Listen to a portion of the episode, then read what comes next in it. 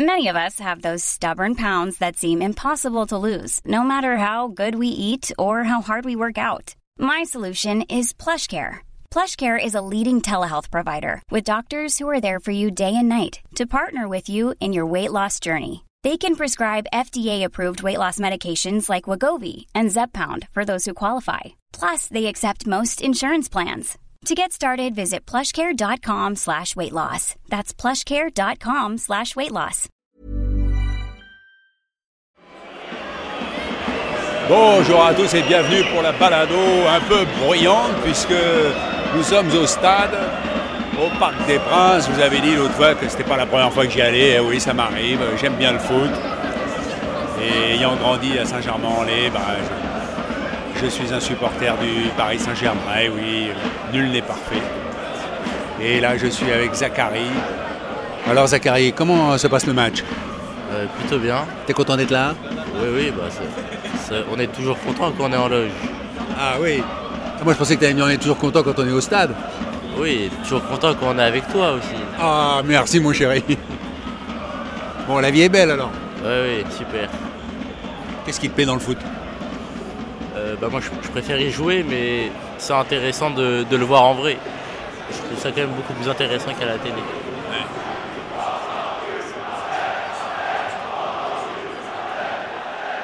Ça, c'est pas des ultras euh, là-bas. À droite c'est vrai qu'ils sont plus calmes qu'à gauche. À gauche c'est le cop d'Auteuil. Hein Il n'y a plus d'ultras à Boulogne. Ah bah voilà. Ah, il m'enregistre. Alors, il n'y a plus d'ultra à Boulogne mais il y en a à Auteuil. Il y en a à Auteuil, mais il n'y a plus du tout d'ultra à Boulogne. Regarde, c'est une tribune assise. Vous vous êtes un ancien ultra De Boulogne, ouais. et alors vous êtes déçu que le groupe de Boulogne ait été dissous Alors c'est pas le groupe de Boulogne, c'est certains groupes de la tribune Boulogne. La tribune Boulogne n'était pas un groupe, c'était une tribune dans laquelle coexistaient différents groupes, euh, certains ultras, euh, certains euh, un peu moins ultras, et puis certains, certains regroupements de personnes euh, plutôt euh, violents, euh, voire un peu fascistes pour certains, ce qui a créé des problèmes.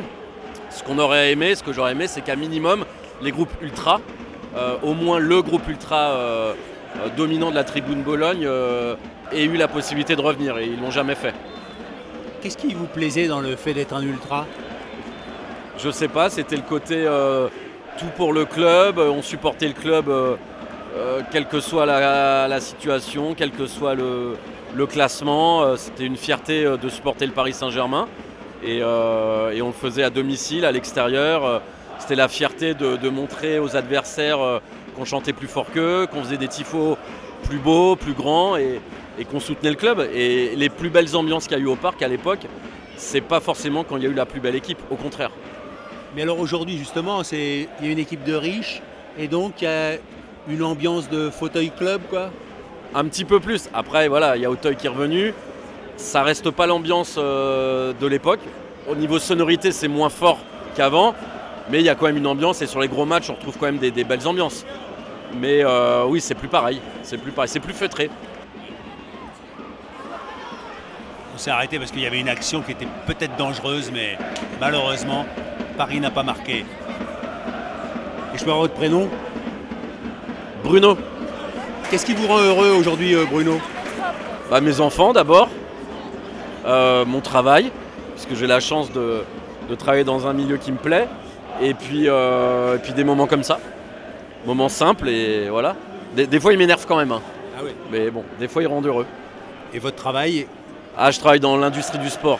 Ah oui, d'accord. Vous êtes à votre place ici. À peu près, ouais. Et je peux faire parler vos enfants? Avec plaisir.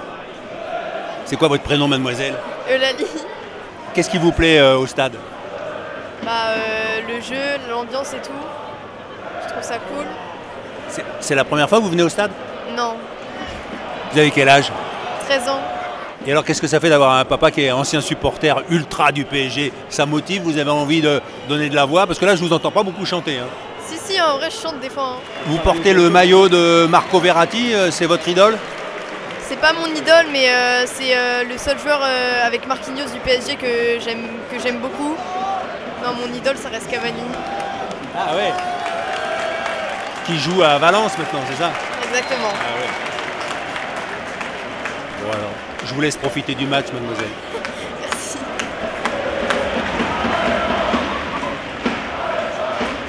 Bon, moi, je suis content de passer ce petit moment avec toi parce que tu sais que je vais bientôt repartir marcher. Oui, oui, mais moi, moi aussi je, suis content. Bon, tu- tu m'en veux pas de repartir encore pendant deux mois et peut-être de pas être là pour ton anniversaire. Non, non, mais je, je comprends que tu t'ennuies un peu à la maison. Donc euh, si, si tu veux pas faire ce que t'aimes, c'est c'est pas juste. Bon, je m'ennuie pas trop avec vous, hein, mais quand même, Oui. c'est vrai que j'aime bien marcher et aller euh, rencontrer les gens, mais. J'aimerais bien que tu viennes marcher avec moi, mais t'aimes pas trop marcher, toi. hein. Ça dépend. Je préfère les. Je, je préfère monter plutôt. Tu préfères la montagne à la plaine. Oui, c'est ça. ça. Je trouve ça moins, beaucoup moins intéressant. Je trouve ça trop vaste.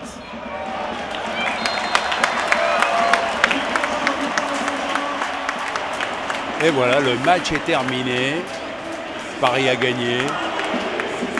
Mais peu importe. Et ma voisine, Oui, qui s'appelle, Lohan, quand elle m'a vu avec... Pardon sans E. Lohan sans E. C'est un prénom qui veut dire quelque chose Ça veut dire lumière en celte. Et alors, il faut que je vous dise, Lohan, je viens de la rencontrer au stade, et quand elle a su que je faisais un podcast, elle m'a demandé ce que je faisais dans mon podcast. Je lui ai dit, bah voilà, je fais parler les gens, et tout. Elle me dit, ah bah moi, euh, j'ai une histoire à raconter. Bah, c'est l'histoire euh, d'une fille qui, euh, d'apparence, excelle dans tous les domaines. Que ce soit familial, euh, à l'école, socialement. Elle excelle partout. Et d'un coup, sans prévenir qui que ce soit, sans que ça se voit, elle finit en hôpital psychiatrique. Et d'un seul coup, tout le monde se prend une claque dans la gueule et réalise les erreurs qu'ils ont fait dans le passé et s'inquiète pour elle, alors qu'ils ne l'ont jamais fait auparavant. Parce qu'avant, tout allait bien. Parce que tout paraissait bien. Et toi, tu le sentais, tu le savais, mais tu pouvais pas l'exprimer? J'ai essayé de l'exprimer. Ça n'a pas été reçu de la manière euh, dont j'aurais aimé. Voilà, après, euh, je me suis dit que du coup, c'était, je minimisais ce que je ressentais jusqu'à ce que finalement ça explose et que, euh, que voilà, une hospitalisation, c'était plus que nécessaire. Qu'est-ce que tu ressentais? Parfois rien.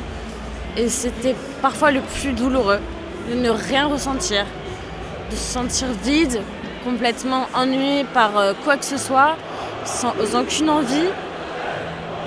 Et euh, très triste. Très très très triste. Sans pour autant savoir pourquoi. En colère. Contre euh, une colère qui se développe contre la société, contre ce qui m'entoure, contre, euh, contre un peu euh, n'importe quoi. Et euh, du désespoir. Me dire que je que j'ai vécu ça pendant toute mon adolescence. Voilà, ça a commencé vers mes euh, 12 ans, 13 ans. Et que euh, ça va jamais s'arrêter en fait. Que je suis condamnée à vivre comme ça. Tu veux dire que c'est une maladie qui est incurable? Alors euh, avec euh, le temps, du coup c'était euh, une dépression sévère, voire psychotique. On m'a diagnostiqué, enfin on hésite, on sait pas trop, mais il y a, des signes de bipolarité ou de borderline, à limite, ce qui expliquerait le vide et les extrêmes. Je, je vis dans les extrêmes, c'est noir ou blanc, c'est binaire. C'est c'est comme ça que je vis et comme ça que j'ai toujours. Alors quand on me dit euh, non, il faut plus arrêter de vivre comme ça, faut vivre autrement, bah, c'est comme si vous demandiez à un terrien d'aller vivre sur la lune. Je ne sais pas, j'ai peur de l'inconnu, j'ai peur de comment je vais pouvoir vivre euh, comme ça. Mais pourtant je, je veux guérir, je, je veux ne plus avoir d'extrême, où je fuis de l'hôpital et je demande à un conducteur de bus de m'écraser, où je suis extrêmement heureuse, euh, et tellement heureuse que, euh, que je vais me tuer parce que j'ai peur de la redescente. Euh, pour ceux qui ont consommé de l'ecstasy, je pense que vous comprenez de quoi je parle. C'est une montée et une redescente. Sauf que moi, c'est presque tous les jours. T'as consommé de l'ecstasy, toi? Oui. Et en fait, je me suis dit, bah, c'est cool, mais j'ai pas besoin de ça pour, pour vivre ça en fait. Qu'est-ce qui a fait exploser la, la chose que tu ressentais en toi Je pense que la goutte de trop, ça a été un échec scolaire. Alors qu'il y avait. euh, Enfin, c'était sûr que j'allais échouer puisque je m'étais réorientée et que j'avais pas eu les cours et que j'ai eu les examens d'un seul coup. C'était c'était évident et c'était pas de ma faute si je ratais. Mais c'était la première fois où je ratais quelque chose dans ma vie. J'avais toujours excellé auparavant. Moi, pour moi, euh, je me réfugie dans le travail. C'est-à-dire que euh, j'ai une pensée en arborescence et je me réfugie dans le travail pour euh, ne pas penser. Voilà, après quand j'ai arrêté de travailler à l'école, bah, du coup c'était c'était par des, des, obsessions. Voilà, la pâtisserie. J'étais à longueur de journée, je me réveillais la nuit pour pâtisser. dès que je sentais que je commençais à cogiter, ça, marchait par obsession quoi. Et oui, peut-être qu'il faut s'inquiéter quand on voit que son enfant travaille beaucoup et, euh, excelle toujours bien. Il y a peut-être quelque chose qui se cache derrière. Aujourd'hui, tu te considères comme malade, tu te considères comme guéri, tu te considères comme en guérison? Je suis euh, guérie de la dépression. Après la dépression, c'est quelque chose qui, euh, une fois que une fois que vous en avez vécu une, vous avez une chance sur deux de retomber en dépression. Pour l'instant, là, en ce moment, je suis guérie, mais, euh, je croise les doigts pour euh, le futur et pour ne plus retomber en dépression. Je croise les doigts pour euh, avoir trouvé les clés, finalement, pour pas que ça puisse me resubmerger à nouveau. Et niveau trouble de l'humeur, peur de l'abandon, vide, autodestruction, je suis pas guérie. Je suis en guérison. Je, fais ce que je peux pour guérir, mais je suis pas guérie pour l'instant. C'est quoi ton rêve aujourd'hui? Mon rêve, c'est d'être heureuse. Euh, c'est le rêve que j'ai depuis que je suis toute petite. Et alors, qu'est-ce qui te rend heureuse aujourd'hui? Mes proches, mon petit frère. Là, aujourd'hui, ça a été euh, de voir euh, voilà, plein de gens qui se réunissent dans un endroit pour, pour soutenir une simple équipe de 11 joueurs. Des gens qui, je sais pas comment expliquer, qui, qui sont en communion, en symbiose. Et moi, ça me fait plaisir. ce qui me rend heureuse aussi, c'est d'aider les autres. Et en étant en, hôpital psychiatrie, c'est vrai que je passe peut-être un peu trop de temps à vouloir aider les autres. Mais moi, c'est ce qui me rend heureuse. Et c'est la raison pour laquelle je veux devenir infirmière plus tard. Il y, a, de la science, parce que moi j'aime énormément la science. Il y a de la science, mais surtout il y a du contact humain, il y a de l'aide humaine et en plus psychologique. Et euh, moi la psychologie ça m'a toujours euh, intéressée. Je compte faire une psychanalyse. Euh, voilà. Bah alors écoute, je te souhaite de devenir une super infirmière. J'espère, j'espère que je le serai. J'espère ne pas, ne pas me décevoir. Et ça serait quoi te décevoir?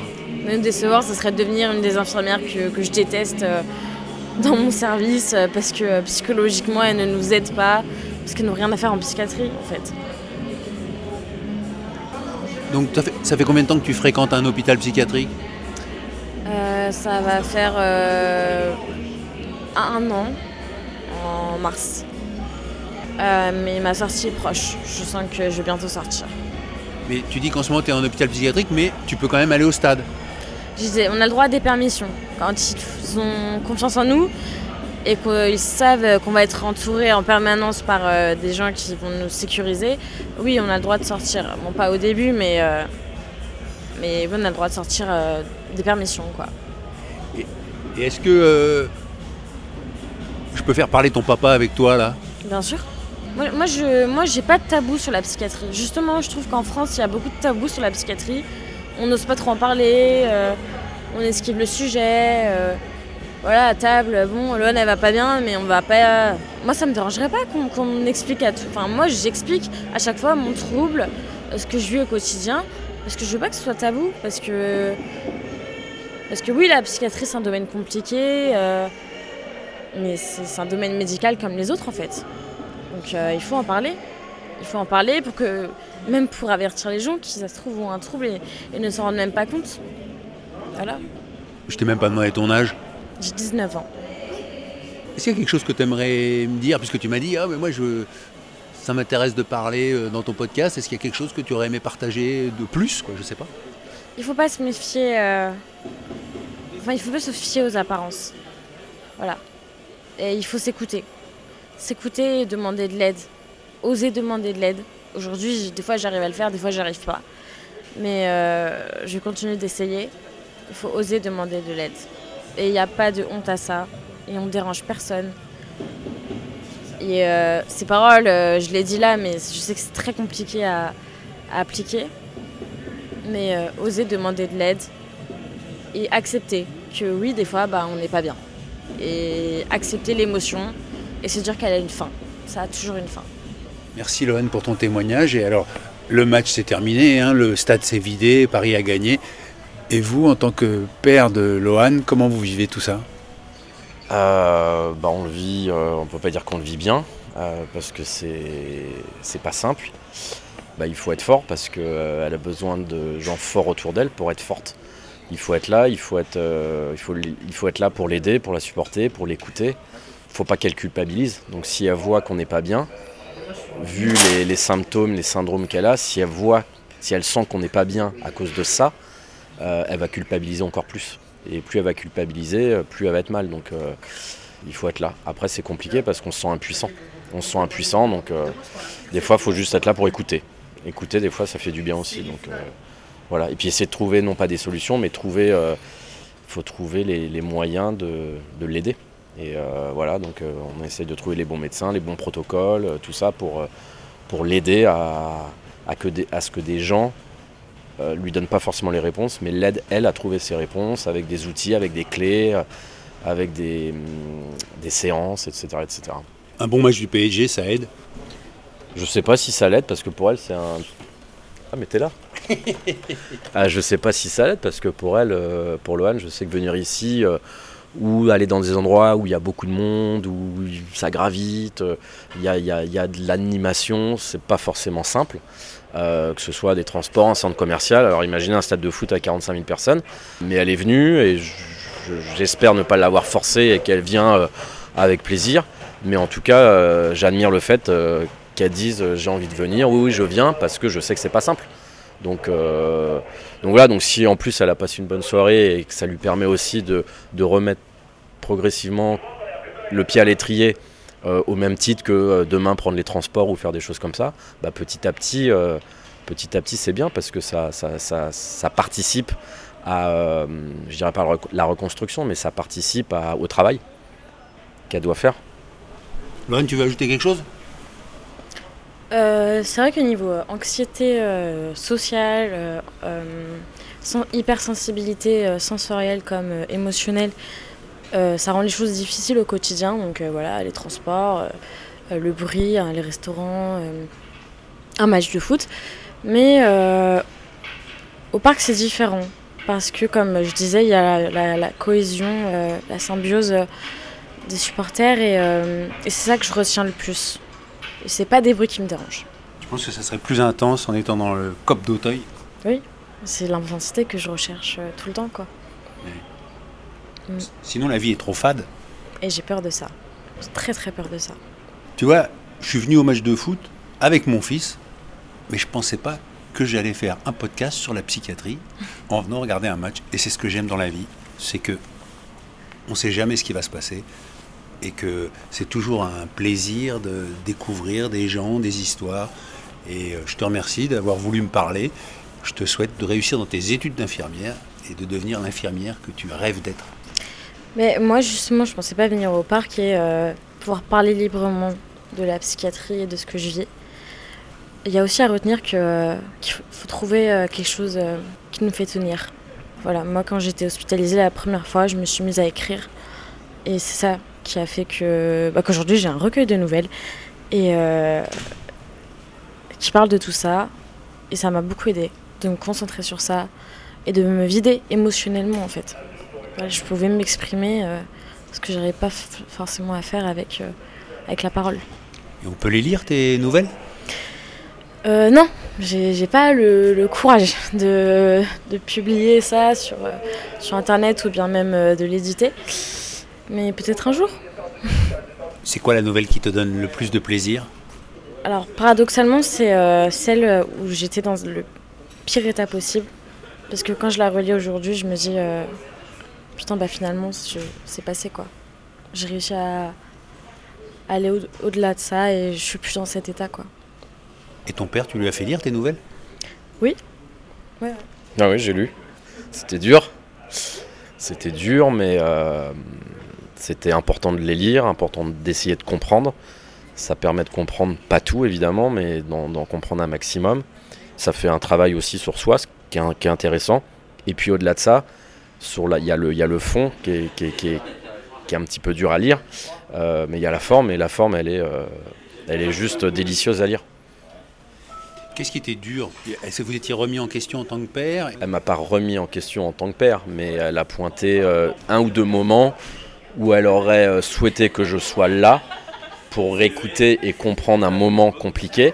Et sur, euh, sur ce moment-là précisément, je n'ai pas, j'ai pas été là. J'ai pas été là, j'ai pas écouté, j'ai entendu mais j'ai pas écouté.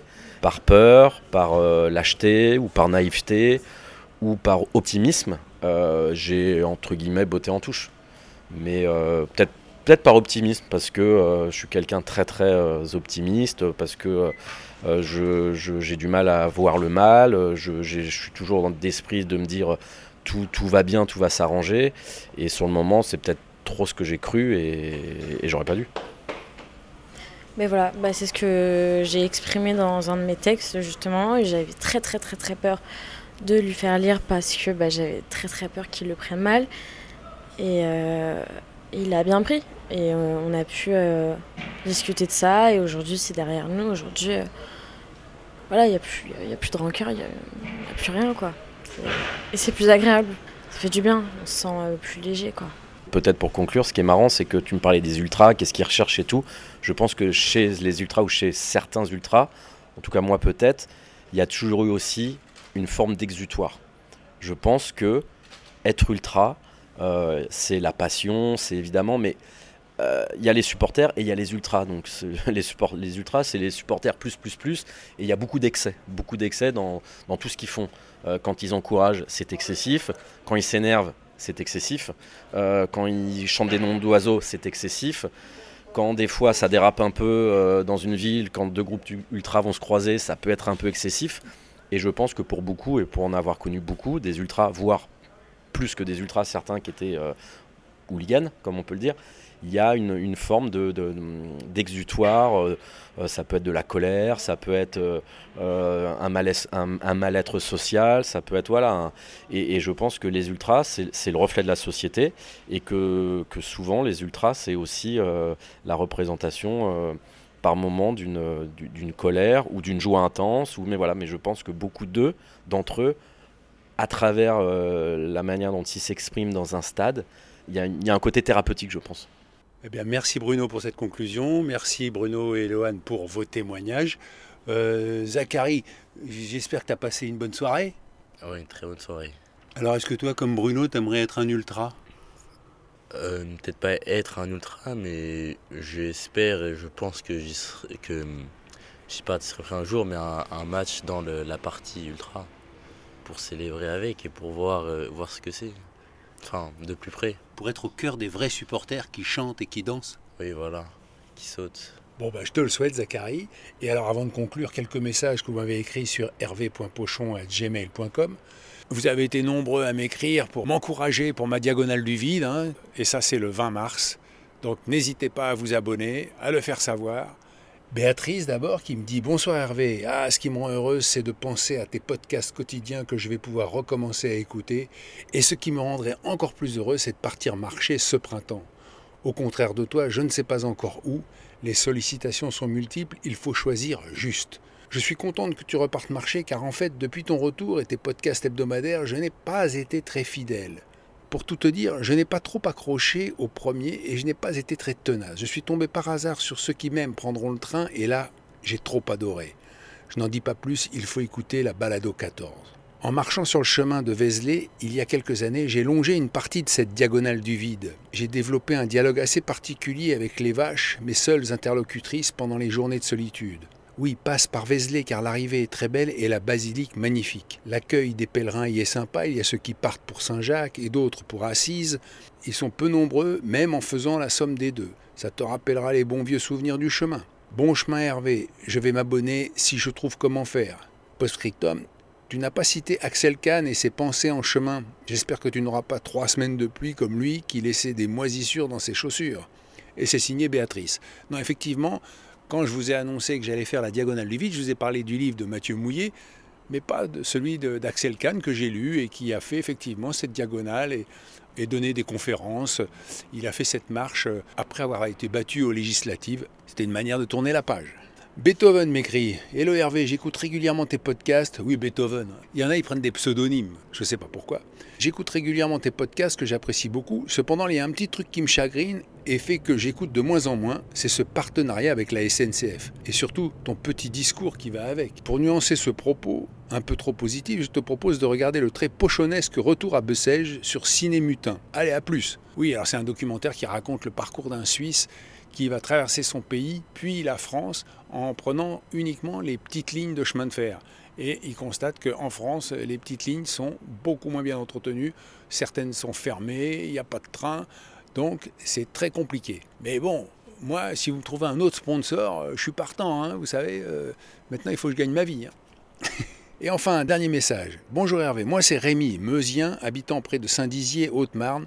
Je dois habiter sur le tracé de ta grande marche à venir. Je suis technicien itinérant dans tout l'Est et je marche un minimum de 30 minutes dans une ville différente chaque jour. Qu'il pleuve, vente, neige, je marche. C'est ma coupure, ma pause, mon vide. J'y vais, je connais. J'y marche souvent. Pour t'y restaurer, ne manque pas une pause chez Laurette, friterie franco-belge, incontournable. La gérante, son franc-parler et son sourire valent bien un détour et quelques mots au micro, ne serait-ce que pour entendre son prénom. C'était chouette. Chez Laurette.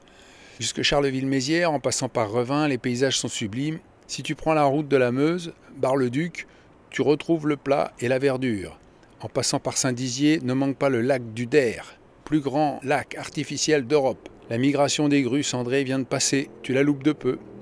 C'est impressionnant, il en reste quelques-unes isolées. Quitter la Haute-Marne pour l'Aube ou la Bourgogne, tout changera encore.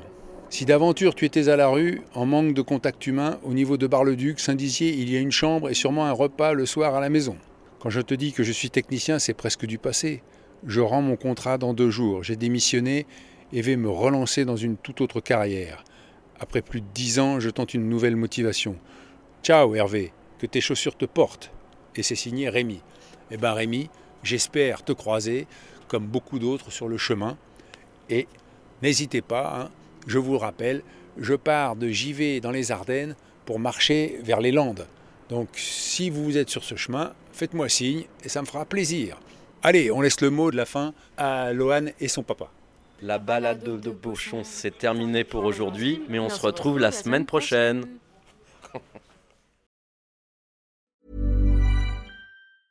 Planning for your next trip? Elevate your travel style with Quince. Quince has all the jet setting essentials you'll want for your next getaway, like European linen, premium luggage options, buttery soft Italian leather bags, and so much more. And is all priced at 50 to 80% less than similar brands. Plus, Quince only works with factories that use safe and ethical manufacturing practices. Pack your bags with high-quality essentials you'll be wearing for vacations to come with Quince. Go to quince.com slash pack for free shipping and 365-day returns.